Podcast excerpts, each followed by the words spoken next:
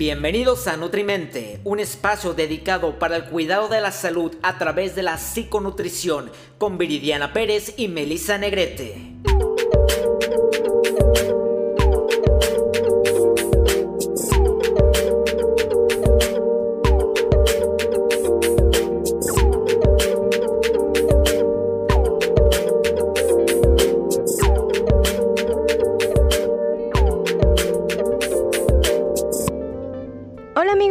Bienvenidos a Nutrimente, un espacio dedicado para el cuidado de la salud a través de la psiconutrición.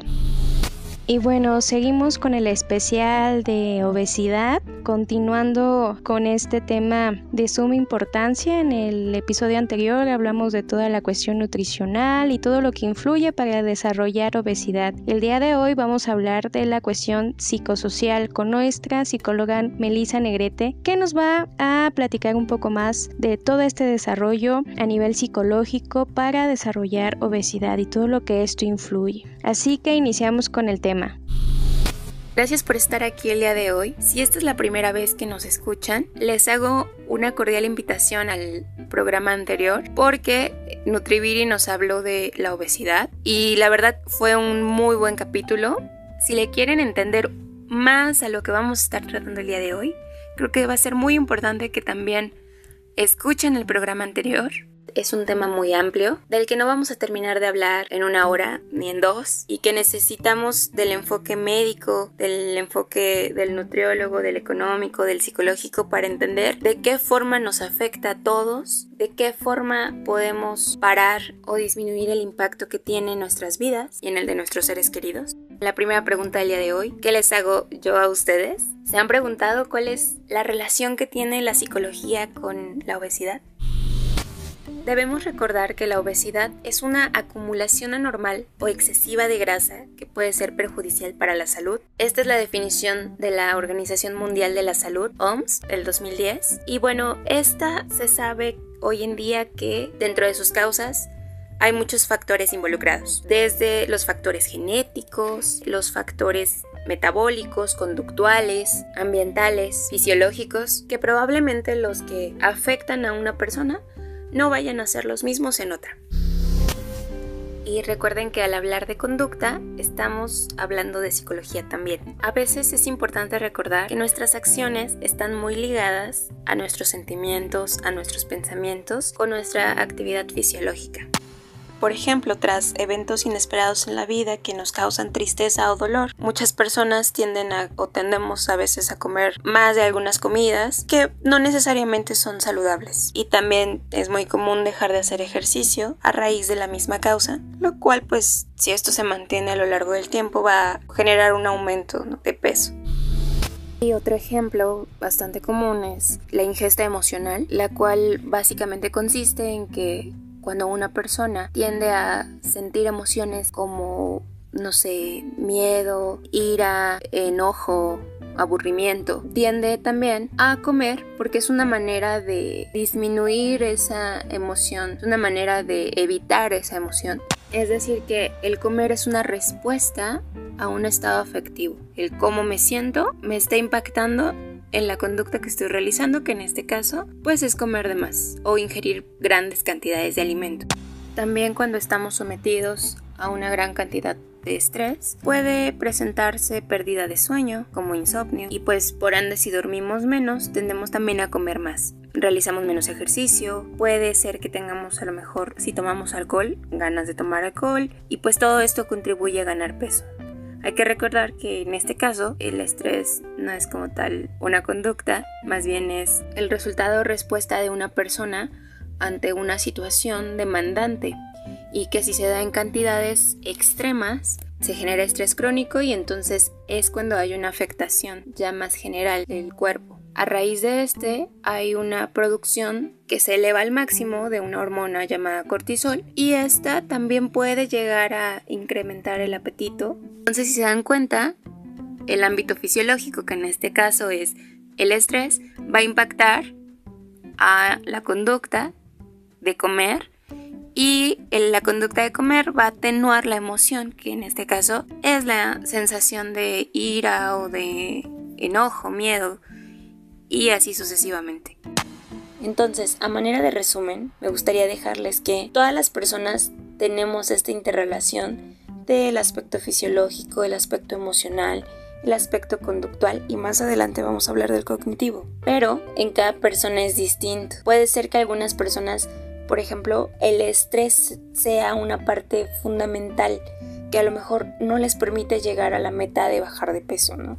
En otras será las cuestiones emocionales y el cómo impactan en la conducta y que se da por ejemplo, en cada vez que se sienten o tienen estados de ánimo negativos, se impactan en la cuestión conductual, en lo que hacen, en las cosas que comen, en lo que dejan de hacer como ejercicio.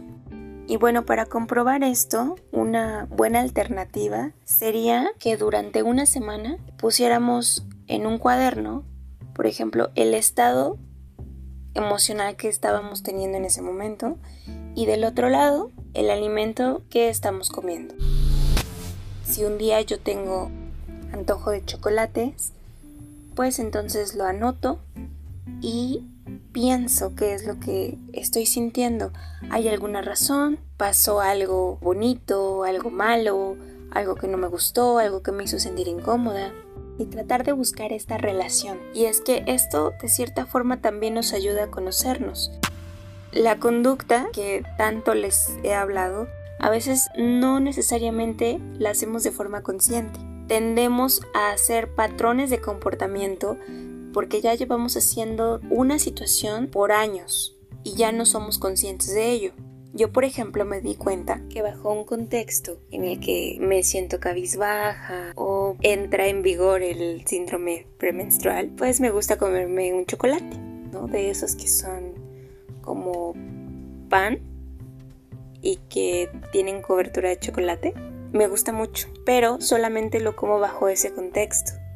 En otros días difícilmente. El darnos cuenta de esas cosas a veces solamente se logra con un autorregistro o percatándonos ya después de que le ponemos atención durante cierto tiempo.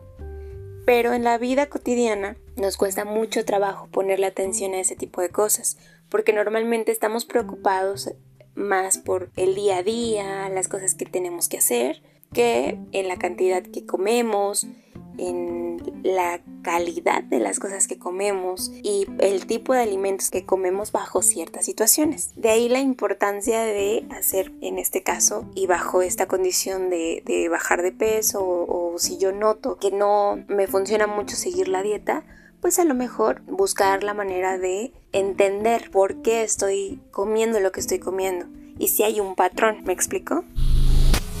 Y a esto le vamos a sumar lo que pensamos, que es el aspecto cognitivo.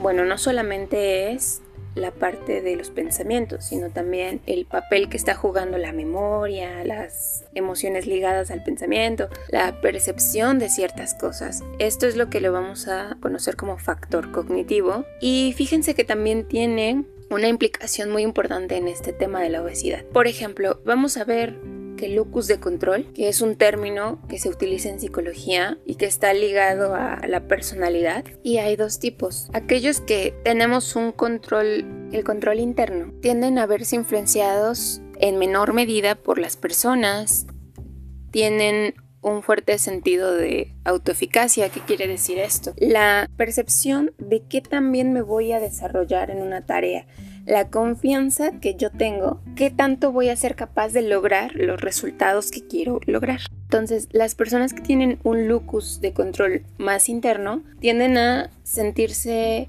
pues a lo mejor, más seguros frente a los desafíos.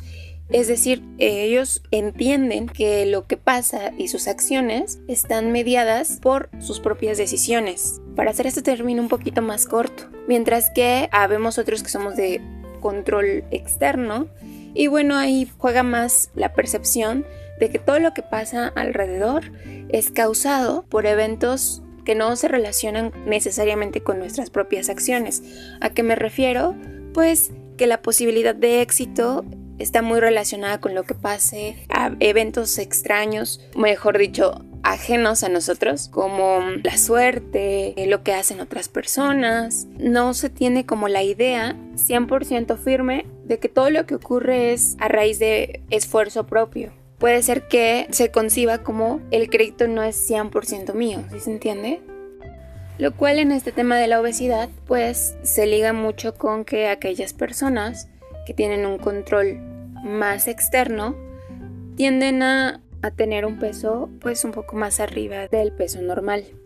Y esto hace sentido porque las personas que tienen un locus de control más interno pues se mantienen más o menos en el peso, probablemente porque están poniéndose metas constantemente, están monitoreando la capacidad que tienen, digamos, para hacer ciertas cosas, están poniendo constantemente a hacer ejercicio, es decir, se están como poniendo nuevos retos de cómo conjuntamos el contexto, las expresiones faciales que estaba haciendo nuestro amigo, si a lo mejor era una expresión como de incomodidad, como de pena, no era muy expresivo verbalmente, solamente contestaba con monosílabos y se despide. Entonces todo eso lo vamos a procesar y puede que salga de ahí un pensamiento como no quería verme, ya no somos tan amigos, él cambió y al poco rato nos manda un mensaje, nos dice que acababa de recibir una noticia. Y entonces ahí entendemos que no éramos nosotros, sino que él en ese momento no se sentía bien emocionalmente. Y entonces se nos va ese pensamiento,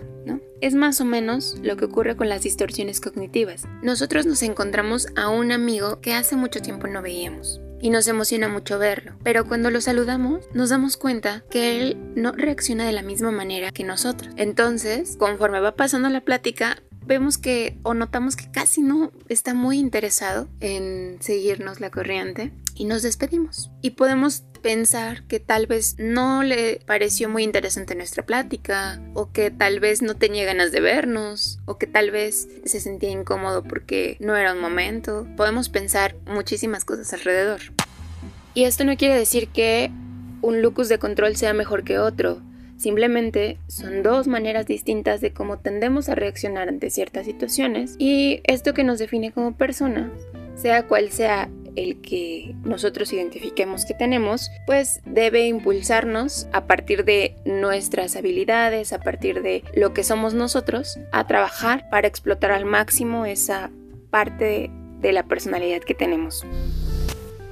Y bueno, para terminar con esta parte cognitiva, creo que vale la pena mencionar las distorsiones cognitivas. ¿Qué son? Bueno, lo vamos a identificar como un pensamiento eh, que viene de una interpretación que yo le di a un hecho determinado y que la manera en la que yo interpreté ese hecho me va a producir cierta alteración de carácter emocional. O sea, el ejemplo más típico y traducido al tema del día de hoy, por ejemplo, el pensamiento dicotómico, todo o nada, o bajo de peso 20 kilos con la dieta, o nunca voy a poder. Y esto a lo mejor ustedes dirán, está sonando muy exagerado. Bueno, para fines del ejemplo así es, pero sí tendemos a hacer este tipo de pensamientos. O hago esto en determinado momento, o nunca voy a poder hacerlo. Y de ahí viene, por ejemplo, esta parte de la frustración, de que no está funcionando tal cual quiero, y entonces esto quiere decir que nunca voy a poder. Este es un tipo de pensamiento que sí puede interferir con la meta del tratamiento, que es disminuir, o mejor dicho, alcanzar y mantener el peso saludable. Yo no estoy viendo los resultados que yo esperaba, estoy viendo mínimos resultados que no concuerdan con mis expectativas. Y bueno, ya para ir cerrando esta parte, otros factores que también pueden influir son la impulsividad, poca tolerancia a la frustración, el que tanto yo me frustro al no ver un resultado determinado, al no ver que lo que yo esperaba no está sucediendo. Y por supuesto la autopercepción, la idea que yo tengo de mí mismo, ¿no? Puede ser que eh, por una cuestión médica yo haya tenido que acudir con el nutriólogo porque eh, de alguna manera estoy en riesgo, pero físicamente yo no considero que tenga algún problema. No sé, yo, a mí no me causa problema mi talla, creo que sí tengo sobrepeso, pero es algo con lo que yo puedo estar cómodo y tranquilo. Ok, hay en juego muchas cosas, ¿no? Por un lado la salud y por otro también la estabilidad que la persona siente que tiene con, consigo misma. Entonces, este sí es un tema muy complejo porque, pues evidentemente, no va a haber la misma motivación entre una persona que a lo mejor no se siente cómoda con su peso, que con la que sí la hay y le están mandando directamente de un servicio médico para que se le atienda. Entonces, estas cosas, todas estas que yo les platico, en sí mismas, como se podrán dar cuenta, cada una es compleja por sí sola. Ahora imagínense que hay tres o cuatro de estas que influyen en cómo se construye una persona. Y no se los digo para que piensen o se decepcionen y digan, ay no, es que entonces es muy difícil. Creo yo que la idea de conocernos y de entender que somos seres complejos nos da la oportunidad de entender por qué a veces sí necesitamos profesionales en estos ámbitos. El reconocer que si yo no puedo solo y me está costando mucho trabajo, bien valdría la pena acudir con un profesional de la salud, un nutriólogo, un psicólogo, que me ayuden con estas cosas que yo no puedo sobrellevar. Y lo digo en el mejor sentido posible. A veces como pacientes cargamos demasiadas cosas con las que no podemos, ¿no? Tenemos que cuidarnos médicamente, tenemos que asistir a consultas, tenemos que seguir el tratamiento tal cual nos lo dice el médico. Y esto ya de por sí implica mucha demanda conductual hacia el paciente. Entonces todavía a lo mejor esta parte de bajar de peso y toda esta parte que yo les comento, si uno no tiene la formación de psicólogo, de nutriólogo, le va a costar muchísimo trabajo hacerlo. Si ya está llevando además un tratamiento médico por el cual se tiene que preocupar. ¿Cómo puede ayudar la psicoterapia al tratamiento de sobrepeso y obesidad? De acuerdo a la Asociación Americana de Psicología, la psicoterapia puede ayudar a la modificación de hábitos de alimentación, así como con los aspectos emocionales, el estrés, depresión o experiencias relacionadas al aumento de peso. Asimismo, con los aspectos de motivación que son muy importantes en el tratamiento. Algunas estrategias que de manera general se recomienda a los pacientes es 1. Pensar acerca de lo que se come y por qué. Era algo que comentábamos al principio del capítulo. 2. Reducir las porciones cuando comas las mismas comidas. Si te sirves de la misma comida durante varios momentos, puedes ir reduciendo la porción, así esto te resultará menos privativo y te saciarás más fácil. 3. Involucra a la familia y amigos para que te apoyen en la pérdida de peso. Cuando nosotros involucramos a la familia, hay una mayor conciencia de que las comidas deben ser más saludables, porque entonces con suerte la familia adapta los platillos de tal forma en que todos puedan comer y tú no te prives del alimento. En algunos casos es más fácil perder peso si no eres el único que está haciendo dieta. 4. Puedes utilizar el sistema amigos. Puedes pedirle a alguien cercano que te ayude con la motivación en los momentos en los que está baja. Debe ser alguien en quien tú confíes y que además de preferencia no esté pasando por el mismo proceso para evitar que haya competencia entre ustedes. 5. Y uno de los puntos más importantes. La pérdida de peso no va a ser tan exitosa si hay sentimientos negativos alrededor o hay agobio por estrés o hay alguna enfermedad mental en el caso de ansiedad, depresión o un fuerte consumo de sustancias. Es por ello que se recomienda que inicies tratamiento psicológico antes de empezar con un programa de pérdida de peso o en su defecto si ya te encuentras en él, hacer una combinación de ambos tratamientos.